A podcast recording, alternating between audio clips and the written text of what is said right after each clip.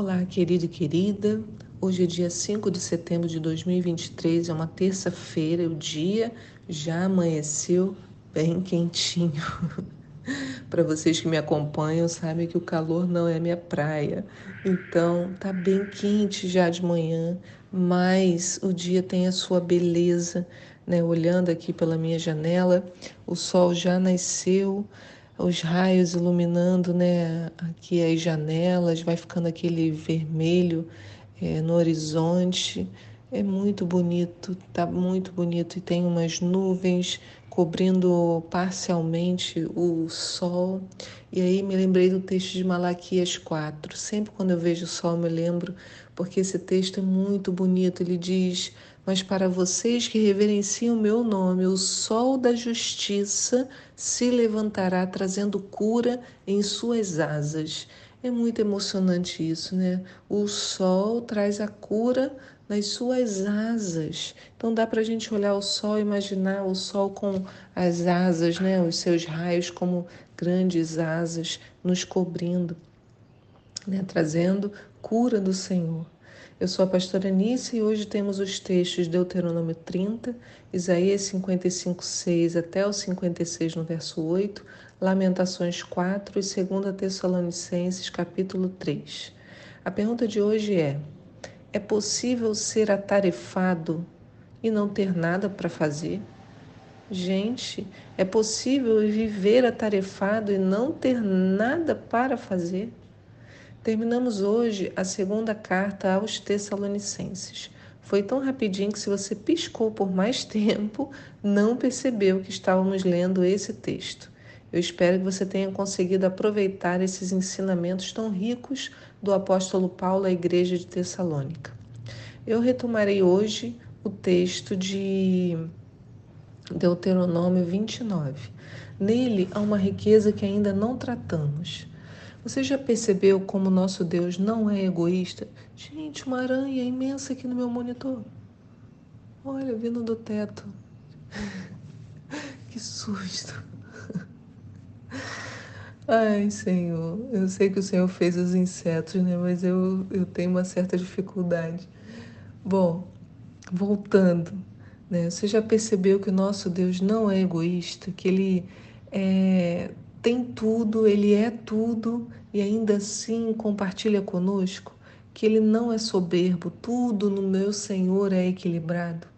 E Moisés, que tinha o coração voltado a Deus, também demonstrava em seu caráter quão próximo estava do nosso Senhor.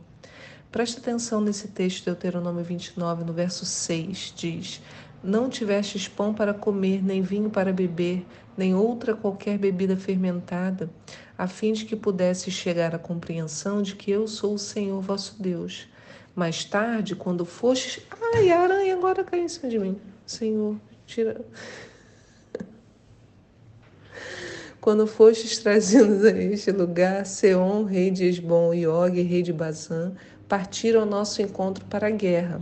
Mas nós os vencemos conquistamos a terra deles e a demos como herança às tribos de Ruben, de Gade e a metade da tribo de Manassés. Então tá falando de conquista, né? E eu aqui com medo da aranha, olhando aqui para ver para onde ela foi, né? Olha como Moisés fala: Nós os vencemos, conquistamos a terra, demos como herança. E Moisés então inclui todo mundo na vitória que Deus proporcionou, né? Porque quem venceu foi o Senhor, né? Quem conquistou? Ele mesmo. Quem deu a terra como herança? O Senhor. Quer dizer, sem ele nada teria acontecido. Então, em nenhuma dessas coisas o homem teve a responsabilidade da vitória. Sua força nunca teria sido capaz de ter vencido inimigos poderosos como esses né? nem teria chegado a uma terra desconhecida tomado posse da terra assim do nada. Muito menos teria condições de tê-la dado como herança a outros. Né? Eles não eram um exército formado, mas Deus, através de Moisés, fala no plural, porque ele orientou, ele conduziu e os homens realizaram.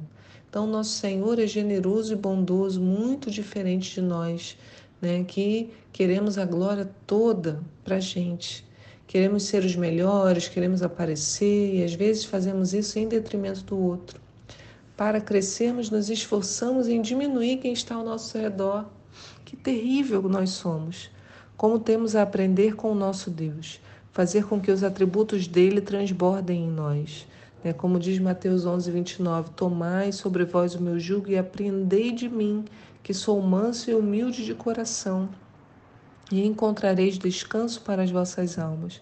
Então, muito do nosso cansaço vem porque a gente não tomou sobre nós o, o jugo do Senhor, não aprendemos com Ele a mansidão, a humildade, por isso a nossa alma não encontra descanso.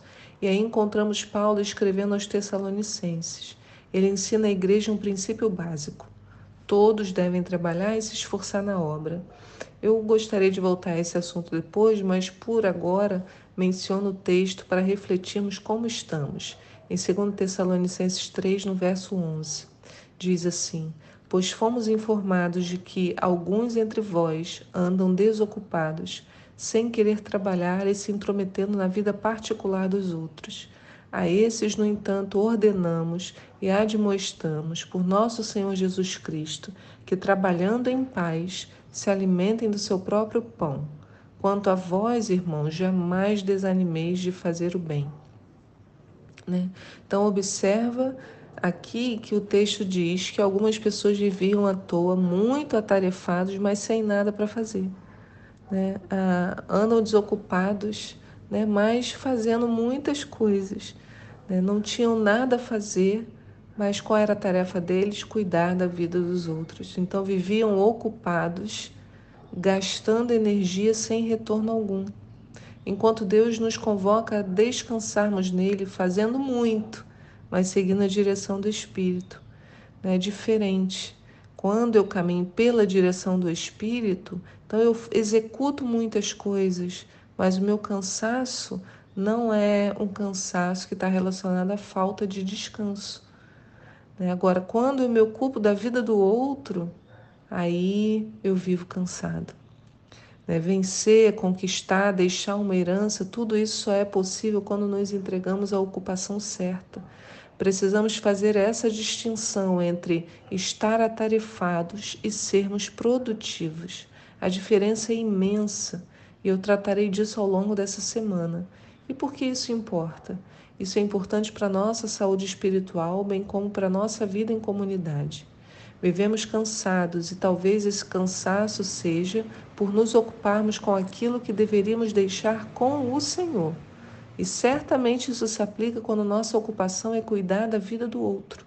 Quantas pessoas andam tristes porque vivem cuidando da vida do outro nas redes sociais, se comparando, sofrendo e às vezes acreditando numa grande mentira.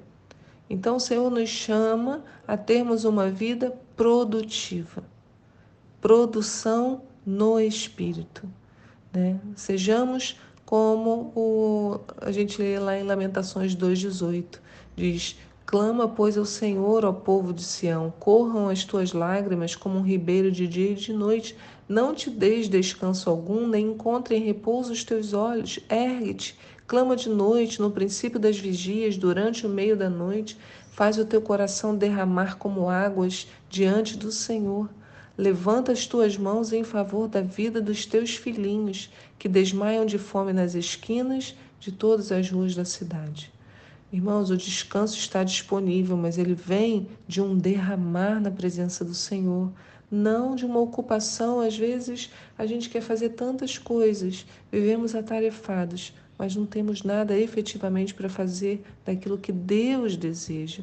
Né? Que esse seja o nosso perfil perfil, um perfil de pessoas que buscam o Senhor, clamando de noite e de dia, conforme o peso que o Senhor vai colocando no nosso coração.